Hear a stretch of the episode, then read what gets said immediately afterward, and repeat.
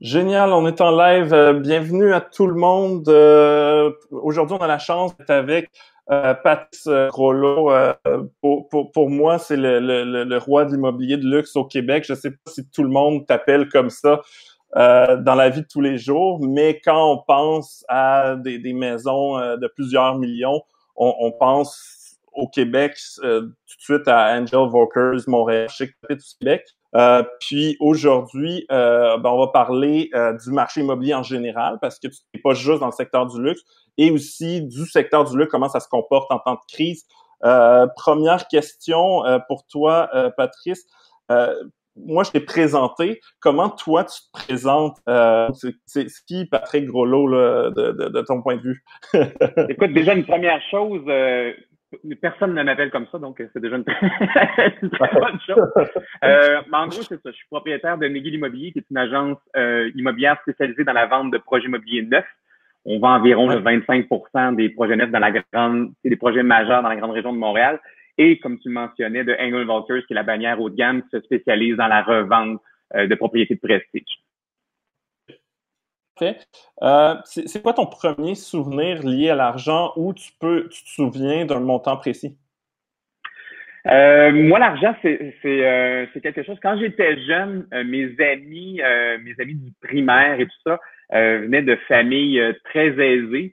Une famille qui avait hérité d'une grande boulangerie connue à l'époque, qui avait été vendue à Multimark, un autre qui était fils de juge et tout ça. Donc, euh, je voyais euh, ce que ça pouvait apporter l'argent, cette espèce de sécurité-là financière et qui permettait de faire euh, les voyages et des choses comme ça. Donc, rapidement, jeune, j'ai vu que l'argent est un, médium puissant, c'était bien utilisé. Donc, c'est ça. Moi, j'ai toujours dit à ces amis-là qui m'en reparlent encore aujourd'hui, c'était comme c'est pas une obsession, mais j'avais vraiment le but de réussir professionnellement, euh, au départ, c'est pour l'aspect euh, financier. Avec le temps, c'est plus la réalisation personnelle. Mais très mm. jeune, c'est ça. J'avais une relation particulière avec l'argent. Euh, mes parents, j'ai pas manqué de rien, mais je viens pas d'une famille fortunée. Mm. Est-ce que c'était bas ou c'était dans quelle école? moi, c'est ça. J'ai grandi à Boucherville plus jeune et je, suis allé au secondaire au collège Jean-Eudes qui s'appelait à l'époque les Eudis. Euh, donc, c'est toujours les deux écoles, Brébeuf et, et Jean Eudes sont toujours en compétition pour le titre de l'école numéro un. Euh, on était beaucoup de, de Boucherville qui partait le matin en autobus orange, qui s'en allait euh, à Montréal. Donc, c'est ça, je suis un ancien. Euh, évidemment, j'ai après ça continué euh, à l'université. j'ai été diplômé de l'Université de Sherbrooke, de McGill, de l'UQAM et j'ai fait des certains cours, certaines formations plus poussées aussi avec l'Université Harvard à Boston. Wow! Euh, c'était quoi ton revenu l'année dernière? Actuellement, euh, c'est ça, moi, euh, à la grande surprise de tout le monde, mon argent, je ne la fais pas. c'est pas la ce qui me ce qui me fait faire de l'argent dans la vie, c'est d'abord et avant tout l'immobilier, l'achat et la vente d'immobilier. ce n'est pas les, les, agences immobilières. Les agences immobilières, au fond, sont financées par, ces acquisitions-là et tout ça. Donc, c'est pour ça que des fois, mes compétiteurs dans les bannières me disent, mais comment il peut faire tout ce qu'il fait? C'est d'abord et avant tout des achats et euh, on, prêche par l'exemple, là, we walk the talk. Euh, nous-mêmes, moi, ma, majorité de, mon argent, je l'ai fait en, achetant, en investissant en immobilier. OK. Euh, puis, c'est quoi ton actif net avec tout cet immobilier-là? c'est bien, bien sûr que là, c'est l'effet de levier, puis avec les années, parce qu'on a commencé il y a relativement longtemps à faire des acquisitions. là, c'est sûr que le, on bon parc immobilier, mais la grosse majorité, évidemment, de mon actif est liée euh, à une valeur immobilière. Euh, disons que je suis capable d'envoyer des enfants à l'université sans trop stresser. OK, parfait.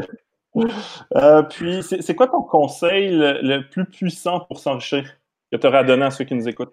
Moi, c'est vraiment la vision à long terme. c'est vraiment, il y a de pas prendre des raccourcis, de pas aller pour euh, des illusions de facilité, tout ça. Donc, euh, euh, moi, c'est toujours une optique de marathon là, et non pas de sprint. Tranquillement, mais sûrement. De la même façon, même au niveau de la scolarité, là, c'est un cours à la fois. À un moment donné, ça fait un certificat, un certificat, un autre certificat, là, ça fait un bac et tout ça. Donc, tranquillement, ne pas tout le temps faire des, visions là, dans l'année. On est un petit peu dans ce terre-là avec les startups et tout ça. ou même au, c'est toujours le coût d'argent rapide, facile. Euh, mais ce qui est plus stable et qui est plus viable pour moi, c'est toujours du long terme. OK. Puis, première question, est-ce que, parce que présent, je pense que j'imagine que tu, suis ça de plus proche, les transactions qu'il y a, mais il semble pas euh, qu'il y a vraiment une diminution des prix, une diminution des transactions, puisque ça doit être difficile de, de faire visiter. D'ailleurs, avant de, de, te poser la question sur qu'est-ce que tu penses qui va se passer avec le marché immobilier au Québec, euh, est-ce que euh, sur le terrain, au niveau de, de tous tes, agents immobiliers, est-ce comment ça se passe? Est-ce qu'il n'y a plus vraiment de visite à personne? Comment ça fonctionne? C'est tout le monde s'est mis à, à les, les, les, vendeurs font des vidéos eux-mêmes qui vous envoient ou qu'est-ce qui se passe là, sur le terrain? Ben, il y a eu plusieurs choses. On avait eu un début d'année, les trois premiers mois de l'année étaient phénoménal. Fait était déjà bien parti, on était déjà sur ce momentum-là. Euh, faut comprendre, ça, c'est au centre-ville de Montréal, sur un an, dans le core core du centre-ville, les prêts avaient augmenté jusqu'à 24 en un an. C'était très rapide. Euh, donc, pour moi, il y avait quelque chose de sain.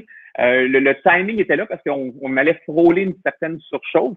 Euh, malheureusement, euh, l'association, l'association de l'immobilier du Québec, euh, qui est une, une entité paragouvernementale, qui n'est pas là, en guillemets, pour protéger les courtiers, mais bien le public, parce qu'on a, on a l'APCQ, qui est l'association des courtiers, qui est là pour les intérêts des courtiers, mais l'OASIC n'avait n'avait pas réussi à, à, ce que le courtage immobilier soit reconnu comme un service essentiel temps en Colombie-Britannique, en Saskatchewan, Alberta, euh, l'Ontario et le Nouveau-Brunswick avec certaines restrictions, ils ont continué le courtage de façon normale, évidemment, prenant des mesures de protection. Donc, nous, ça a vraiment arrêté sec. Euh, du jour au lendemain, plus de visites, plus rien. Euh, donc, moi, j'avais pas de problème avec ça, tant que ça restait une, brève période, qu'on faisait comme tout le monde, un bout de chemin pour essayer d'aplanir la fameuse courbe.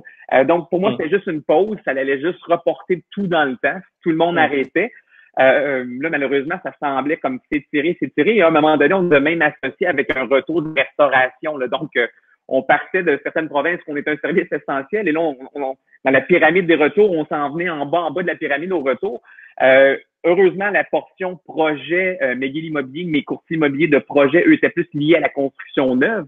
Donc, ils avaient fait un retour, sont retournés live, comme on dit, euh, plus rapidement. Et à notre surprise, notre association des courtiers a fait un bon travail pour expliquer au gouvernement, parce qu'il y avait une hausse de 9, 9 euh, des prix moyens au Québec en avril, euh, uniquement à cause d'une rareté euh, artificielle créée par la restriction. Le, le, avait chuté, je pense, de 67% Donc, mmh. plus d'offres.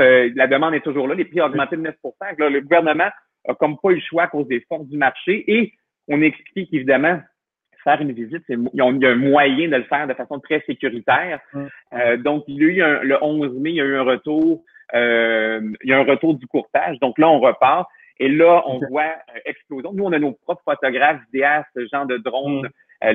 à mm. l'interne. Donc, là, les, shootings, photos, vidéos ont explosé, là, des centaines et des centaines par semaine. en offres multiples, j'approuve les publicités encore ce matin. Euh, des, des, listings qui ont été listés 24-48 heures, offres multiples, on parle de propriétés à 2-3 millions. Euh, et là, le marché est retourné exactement où il était. Mm. Euh, c'était vraiment qu'une pause. donc, c'est ça. Moi, je suis très. J'étais déjà optimiste, même quand je voyais, des fois, mm. je parlais avec certains journalistes pendant une demi-heure, une heure, puis à un moment donné, j'arrivais dans l'article, je n'étais pas cité, je les rappelais. Ah, Patrice, parce que c'est pas l'angle qu'on voulait couvrir, je suis un petit peu trop positif. Et même les, les je, je, je, lis les différentes analyses des différentes banques et différentes compagnies spécialisées, euh, des centaines, des centaines de pages. Puis à un moment donné, j'étais pessimiste, je les appelais, je leur parlais. Puis à un moment donné, après cinq, six, sept semaines, oh, une révision. Là, il n'y a plus rien de négatif. Euh, le Canada, le Québec, tout est positif pour 2020. 2021, euh, une reprise normale, on revient au statu quo.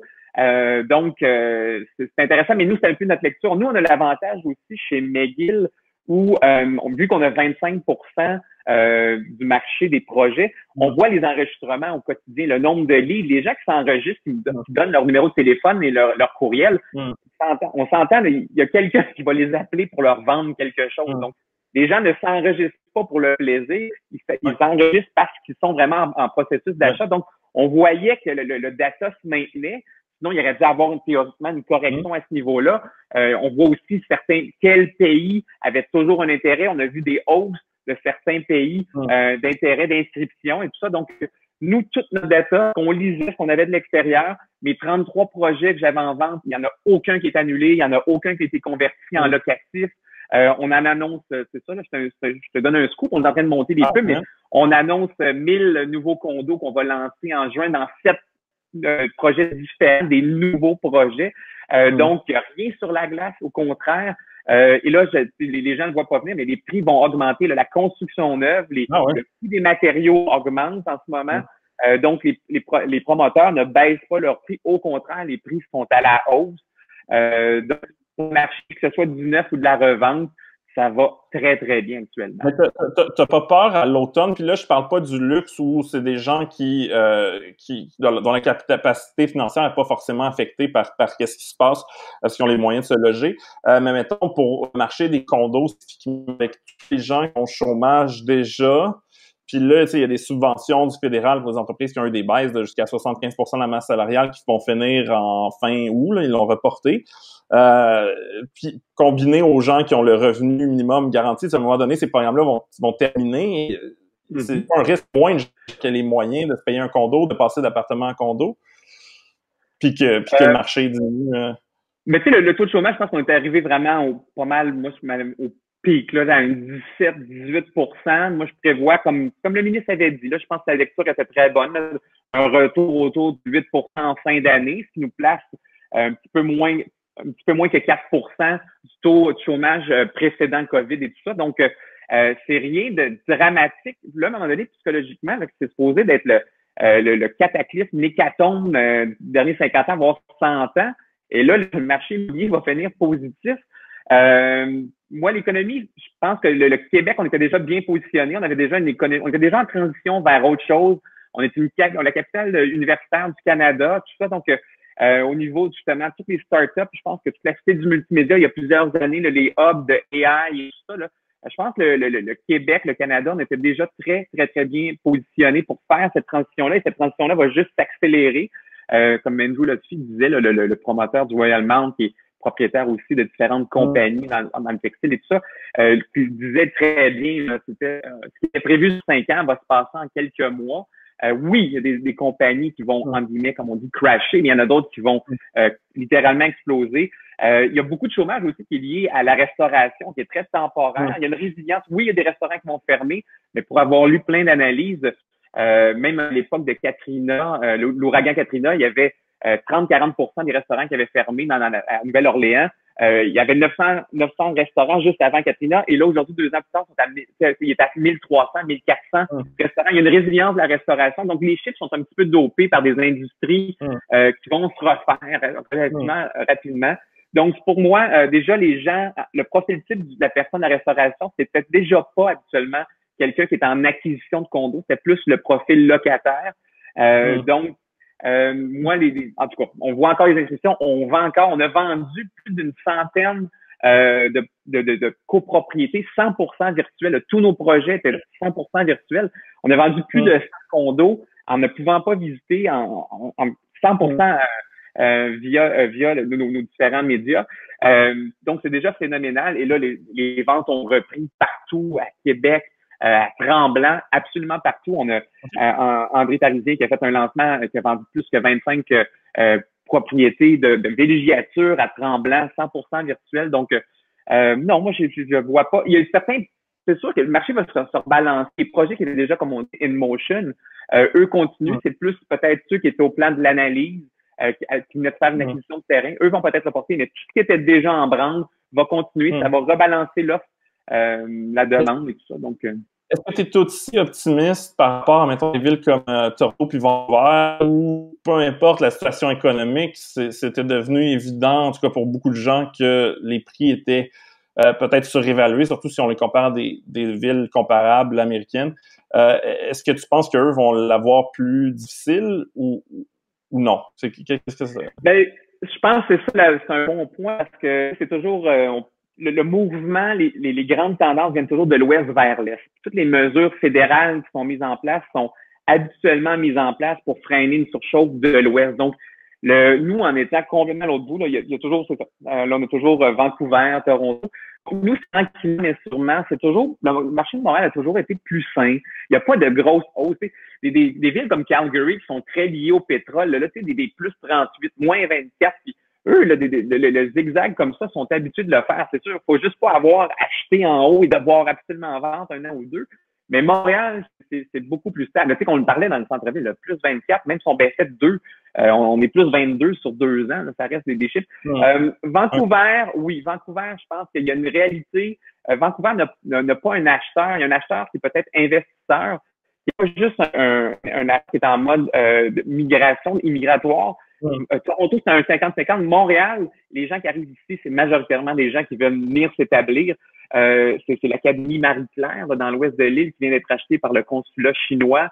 Euh, on a, il y a plus que 85% des transactions autour des grosses écoles privées de l'ouest de l'île. Euh, c'est de l'acquisition chinoise, mais c'est des gens qui s'en viennent vivre là. Euh, fait qu'il y a une notion, il y a une différence entre une immobilisation de capitaux, une spéculation, les fameuses tours noires qu'on voit à Vancouver de nuit, ce que personne personne n'y habite, sont complètement vides. Ça n'existe, ça existe à 50% peut-être à Toronto, mais ça n'existe pas ici.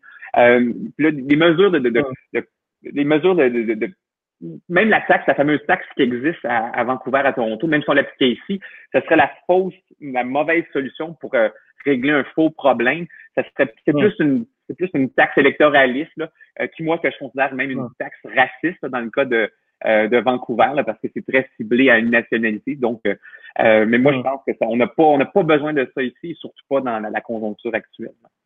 Puis pour, pour te poser une question plus spécifique au luxe, euh, comment tu attends que ça comporte le marché du luxe, je pense? Puis là, toi, tu étais probablement plus proche de ça. En, en 2008-2009, je pense que le marché de, du luxe s'est maintenu, quoique il y a des marchés où des propriétés de luxe ont, perdu de la valeur. comment, comment ça, ça se comporte différent, en fait, le marché du luxe? Parle de gens que, oui, ont sûrement perdu euh, de l'argent en bourse, mais ils ont des ressources financières pour s'acheter à peu près n'importe quelle maison qu'ils veulent. Euh, cette clientèle-là. Donc, est-ce que ça impacte le marché du luxe? C'est business as usual où il y a certains types de propriétés qui perdent la valeur? C'est ce qui se passe quand l'économie va bien, euh, ce marché du luxe? Mais tous les secteurs haut de gamme autour de Montréal, qu'on parle de Ville-Mont-Royal, Outremont, Westmount, tout ça, il y a toujours le sweet spot. Dès qu'on est euh, sous le 2,5 millions, là, c'est là que la, masse, en très gros guillemets, d'acheteurs haut de gamme de luxe dans ce secteur-là, là, il y a beaucoup de monde. C'est sûr, quand on arrive à du en haut de 5 millions, euh, mais faut, faut, faut, faire attention parce que les, quand on analyse ces maisons-là, elles sont près du coûtant de construction les valeurs de terrain ont explosé. On a une superbe résidence qu'on a mis en vente cette semaine. C'est la première fois en 150 qui est en vente. Et euh, la maison a 180 ans. Euh, là, les gens disent Ouais, mais c'est en état original et tout ça, il y a beaucoup d'argent à investir, mais le terrain, c'est 21 000 pieds carrés de terrain à Westmount, complètement spectaculaire. Donc, la base de terrain, c'est un peu ça. Comme on dit, des tours, des tours de copropriété, on, va pouvoir densifier, monter. Là, on est rendu à passer de 60 étages, et tout ça. Donc, il y a encore moyen de monter d'autres tours, mais de l'unifamilial core autour du Grand, du Grand Montréal, il n'y en a plus. C'est l'offre existante et la demande ne fait juste augmenter. Euh, moi, j'habite euh, j'habite à, à Outremont et ma maison, j'ai rien fait en, deux ans de modification. J'ai eu une augmentation d'évaluation de la banque de 32% en deux ans. Euh, on s'entend, une banque, quand pour un, un, refinancement bancaire, la banque ne va pas surévaluer pour un refinancement bancaire. Donc, ça veut vraiment dire que les valeurs, euh, les valeurs, la demande est là. Euh, et c'est ça. Quand on se compare et tout ça, moi, il n'y a pas de pression. C'est, je dirais, c'est, je dirais peut-être c'est ce qu'il y a en, périphérie, en villégiature, où euh, là, il y a, on manque peut-être un peu moins de terrain qu'à moins d'arriver dans un goût assez universel d'aménagement. des fois, l'acheteur va juste acheter la, terre à côté, se construire exactement ce qu'il veut. mais ici, c'est ça. L'offre, la demande est beaucoup trop limitée. Euh, l'offre est beaucoup trop limitée et la demande est toujours aussi forte qu'il hum. euh, n'y aura pas de correction, à moins peut-être le, vraiment, je dirais, là, en haut de 5 millions, où ce que le bassin d'acheteurs diminue naturellement. Et s'il y avait déjà des délais de vente, même avant euh, la, situation actuelle, c'est juste de trouver le, le bas acheteur. Hum. Moi, même là, je vois pas de correction sévère, hum. même dans le, luxe extrême. Est-ce qu'il y a un nouveau type d'acheteur? Puis, tu sais, je faisais une blague sur les médias sociaux euh, l'autre jour, je t'avais tagué. J'ai dit, tu sais, si, euh, parce que moi, j'habite dans un immeuble locatif, il y a une piscine. Bon, ils ont fermé la piscine, puis, puis, comme, comme, partout. Euh, puis, c'est sûr que euh, tu sais, j'ai eu la pensée, pas que j'ai les moyens, mais tu sais, c'était en blague, en disant, hey, euh, y a quelqu'un qui peut me prêter une maison avec une grosse piscine, tu sais. Est-ce que euh, il y a des gens moyens qui, qui ont une autre réflexion ou une autre approche à l'immobilier à cause de cet isolement social ou le, les gens sont pas prêts à faire une acquisition euh, parce que les parce qu'ils sont inconfortables ou probablement que de toute façon le marché que tu vises avec des, des propriétés à plusieurs millions, les gens ont déjà des propriétés. Est-ce que est-ce que est-ce que tu as vu ce un, un type d'acheteur la, le, le, ce que les gens vont rechercher, il y a un changement, c'est complètement, c'est aussi bien en projet euh, que dans le luxe. Euh, le, fameux outdooring, de se faire un, un, chez-soi, euh, le, mm. gentleman farmer, la fameuse fermette et tout ça, là, ça aussi, c'est mm. sûr que ça va être populaire, que des gens, le, fameux off-the-grid, on a des propriétés comme ça qui sont accessibles seulement par bateau. Et là, on a une explosion du nombre de visites, là, ça devient in, de, de, pouvoir être indépendant, l'éolienne les panneaux solaires et tout ça, être autonome. Et, euh, et c'est ça aussi, là, tout le, de faire pousser ses propres légumes et tout ça, c'est évident que ça va avoir un impact. Mais le mouvement, c'est le, moi je dirais, c'est l'immobilier ostentatoire qui est un petit peu, en, qui était déjà en, en perte de vitesse. On voyait déjà les grosses fortunes qui étaient sur la montagne à Westmount, euh, qui, qui, tombaient un petit peu comme dans la section plus flat avec des formats de maison, euh, tu sais, pas comme 24 chambres, 8 boudoirs et tout ça. On avait déjà d'un retour à quelque chose de plus, des, formats plus logiques selon les besoins. Euh, c'est ça. Fait que là, les grosses, grosses, grosses maisons, à moins vraiment d'avoir des familles nombreuses qui ont héberge des grands-parents, des choses comme ça, ou justement, vu que les coûts d'immobilier explosent, que les enfants ont des sections des maisons avec des entrées indépendantes, des cuisines, des choses comme ça. Euh, c'est des maisons qui vont être un peu trop grosses, qui coûtent cher à entretenir et tout ça. Fait que, il y a peut-être ça dans, dans, la modification des demandes, mais c'est sûr que ce qui se passe actuellement, même euh, en copropriété, on le dit souvent, quelqu'un, il y a des gens que en parlais des aires communes qui sont fermées, euh, le restaurant qui est pas ouvert, parce que des fois, tu reçois l'ami, tu ne faisais pas manger à la maison, tu allais au café du coin. Là, des gens n'avaient jamais imaginé que dans leur vie, ils seraient confinés pendant deux, trois mois. Euh, fait que d'avoir un espace, même le, le, le, de travailler de la maison, fait que de rajouter la, la, la, zone de travail. Donc, c'est sûr que ça va venir avoir une influence. La terrasse sur le toit dans le monde du condo, elle vaut plus cher du pied carré euh, aujourd'hui. c'est clair qu'il y a une demande. Le balcon, même le simple balcon, euh, qui était mm. les jeunes optionnels, mais là aujourd'hui, de pouvoir sortir, être au grand air, puis versus la fenêtre, plancher, plafond, euh, c'est sûr qu'il y a des gens qui, qui vont euh, qui vont regarder ça. En même temps, faut, faut garder en perspective. Là, c'est un peu comme en assurance, le fameux l'inondation de 100 ans, mais c'est un peu la même affaire. la, la, pandémie, le cycle, là, on devrait théoriquement pas avoir ça de, de, façon permanente, on l'espère. Là. Mais mm. oui, ça vient influencer les, les, les, la demande puis ce que les gens vont vouloir comme euh, hmm. comme, comme extra, comme option. Puis comme, euh, est-ce, que c'est un mauvais temps pour mettre une maison sur le marché? Parce que, tu sais, mettons les gens qui, qui ont pour une raison ou une autre, là, ils ont décidé qu'ils vont mettre leur, leur maison en vente. Est-ce qu'ils ont intérêt à retarder le projet attendre, pour attendre que ça se calme? Qu'est-ce, que, que, ces gens-là devraient faire? Ah, moi, je me vends maintenant. C'est sûr, vendre maintenant. Il y a, euh, le marché est fort, on le sait. Euh, L'automne, est-ce qu'il y a une deuxième vague? Est-ce que quoi que ce soit? Euh, on, en ce moment, on le sait que le marché est hot. C'est quoi le pire des scénarios? En dessous, des fois, on dit pas brûler la propriété en la, en la mettant. Euh, si la propriété est en bon état, ou si on arrive dans une période de l'année, bon, euh, maison, euh, là, on arrive dans la bonne période, il fait beau, euh, surtout ceux qui ont des belles cours arrière, qui ont un espace extérieur à montrer. c'est le bon timing. il y a eu en plus une pause la demande est là. Mais euh, ça, ça, ça peut dépendre aussi des produits parce que l'immigration a été mise en hausse cette année. Hum. On, peut imaginer que l'année prochaine, tout va être doublé. Euh, même si on gardait même les mêmes volumes, mais là, on a manqué une année, on les double l'année prochaine. Fait que c'est ce volume-là qui va arriver. Donc, les, les secteurs qui sont propices à des acheteurs immigrants, euh, bon, mais peut-être d'attendre cette vague-là euh, l'année prochaine, ça peut-être. Euh, en même temps, si on a un prix puis qu'on on le laissait et on l'a, ben aussi bien le prendre maintenant que euh, hum. euh, au pire, on retire du marché, on relistera l'année prochaine avec la prochaine vague. Ou, Qu'est-ce que tu penses par rapport au loyer à Montréal qui ont augmenté quand même? puis dans ton portefeuille immobilier, que tu as du locatif personnellement?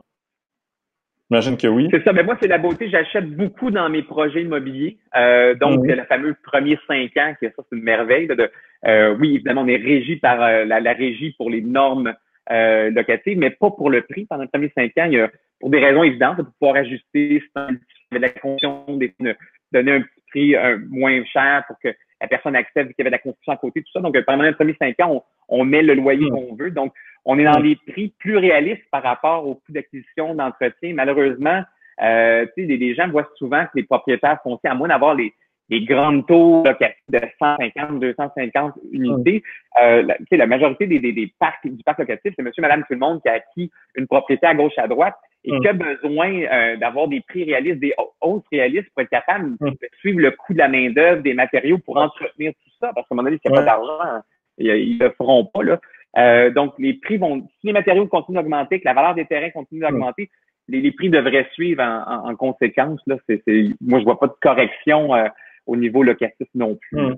Parce que, tu sais, il n'y a, pas d'étudiants techniquement en septembre, fait que ça pourrait être une pression euh, euh, puis, il y a du monde qui parlait de la reconversion du Airbnb, puis ça, j'imagine que ça devait faire même partie des clients. C'est un bon point. Ben, le Airbnb, c'est un bon point. Là. Ça, c'est sûr que là, il y a des gens qui s'étaient, on en achetait un, on en achetait un, on en achetait un. Là, à chaque fois qu'on a un peu d'équité, on rachetait, on rachetait, on rachetait.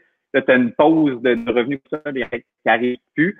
Euh, mais en même temps, la plupart de ces gens-là, c'est ça, c'est du c'est du condo qui est en Airbnb, fait qu'ils le revendent, fait que la personne qui rachète ne va pas nécessairement le remettre en mm. locatif, va le prendre comme condo. Mm. Fait que ça, va s'ajuster. McGill, euh, euh, c'est ça, le faisait virtuel. McGill l'avait annoncé, McGill, comme que pour la session d'automne, c'était 100% virtuel. Mm. Euh, mais c'est ça, on parle d'une pause temporaire.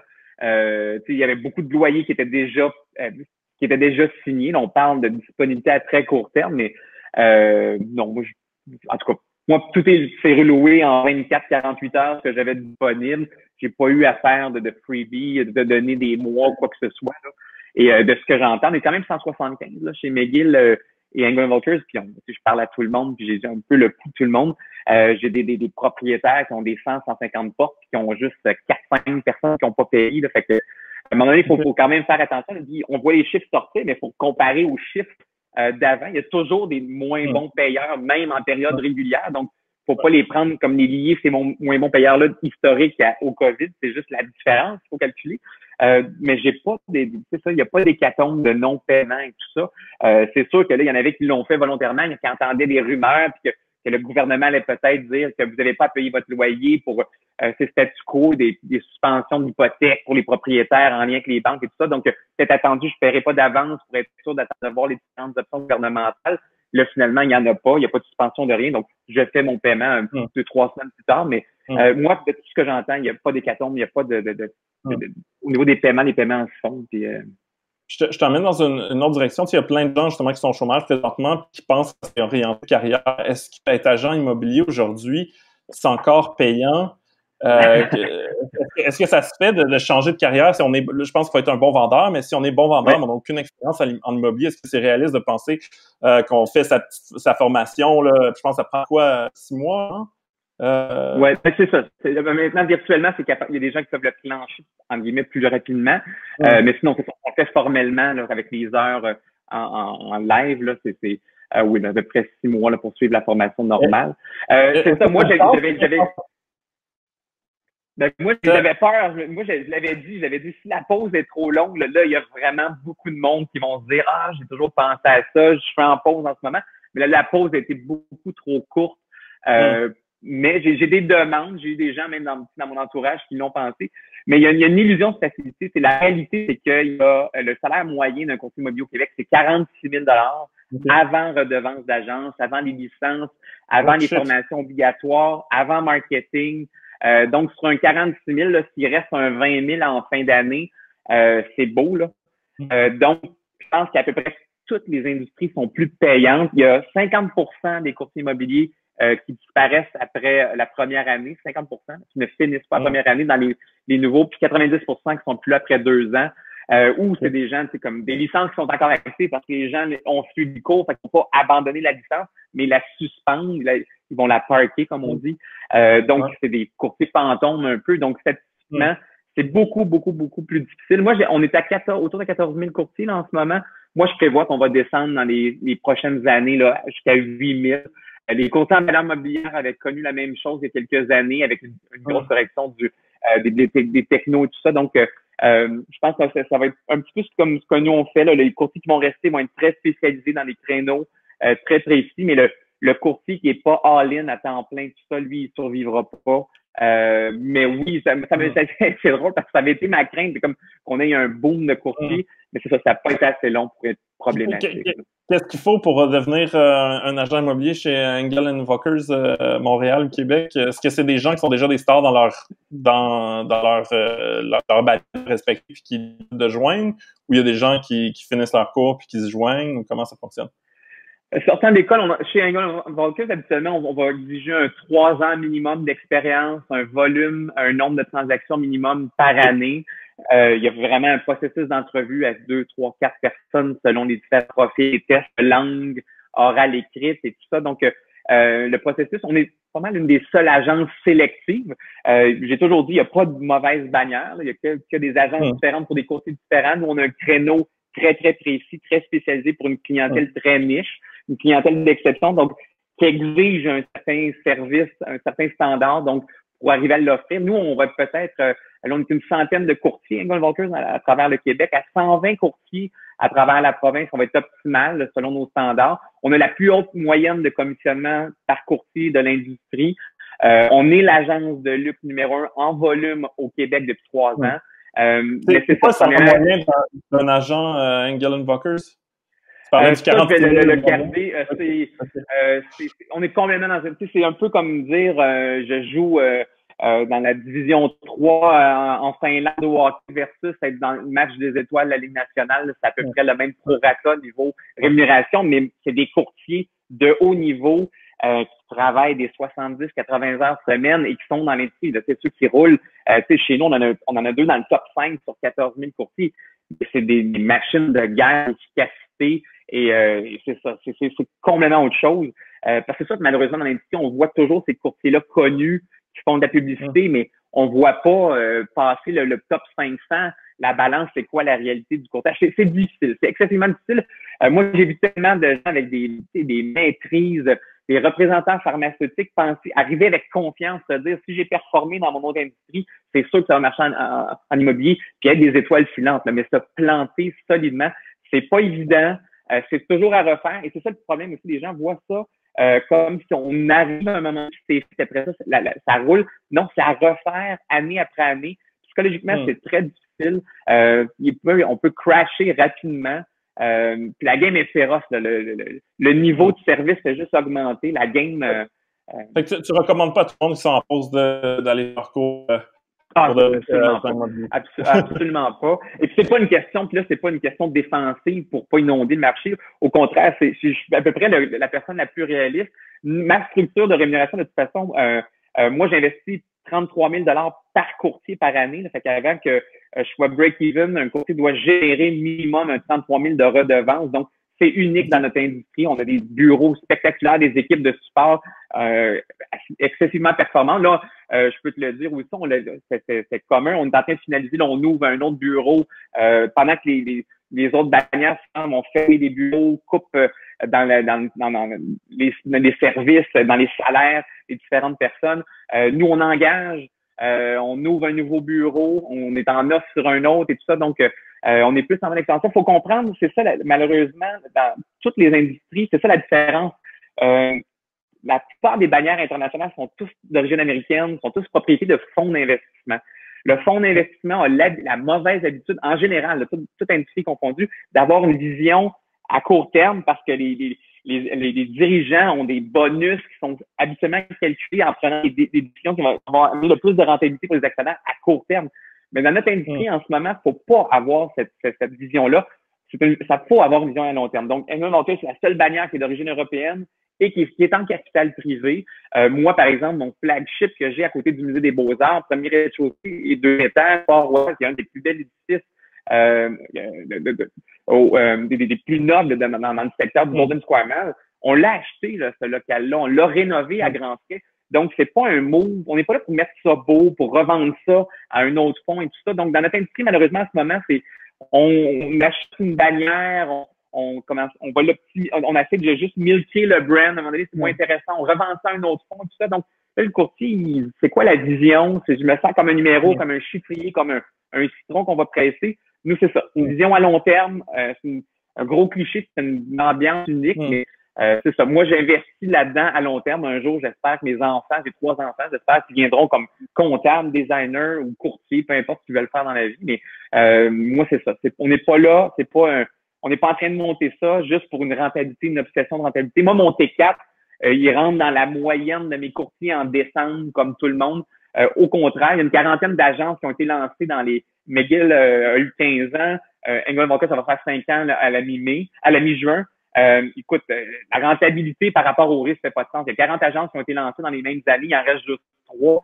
Euh, il n'y a pas un fonds qui investit sachant ce data-là, qui aurait fait des investissements. Mais là, rendu là, nous, c'est plus une passion, c'est plus on, en autant qu'on qu'on est on n'est pas une OSB, en autant qu'on puisse en vivre, mais c'est pas obsessif comme c'est pas une obsession de rentabilité, c'est plus de, de, gagner, d'être les meilleurs, de dépasser. C'est comme un gros jeu d'échecs. C'est pour moi, c'est une game, c'est ça ma passion. Je joue pas au golf. Euh, j'ai jamais compris le principe de taper sur une balle et de la chercher. Euh, mais c'est ça. Moi, ma passion, c'est ça. Puis c'est quasiment obsessif. Ça commence à 5h45 le matin, 7 jours sur 7. On est une belle gang comme ça. C'est les Nations Unies, hommes-femmes, tout groupe d'âge, mais on a un pattern de personnalité qui fait qu'on a cette cohésion là, qui, est, qui est très le fun euh, de travailler. Ben écoute, Patrice, merci beaucoup d'avoir partagé tes, tes, connaissances en immobilier avec nous. Puis je te souhaite, euh, je te souhaite une, une, bonne moitié de journée là, qui pour toi. Merci, toi aussi. Merci. à bientôt. Bye. Bye. Salut.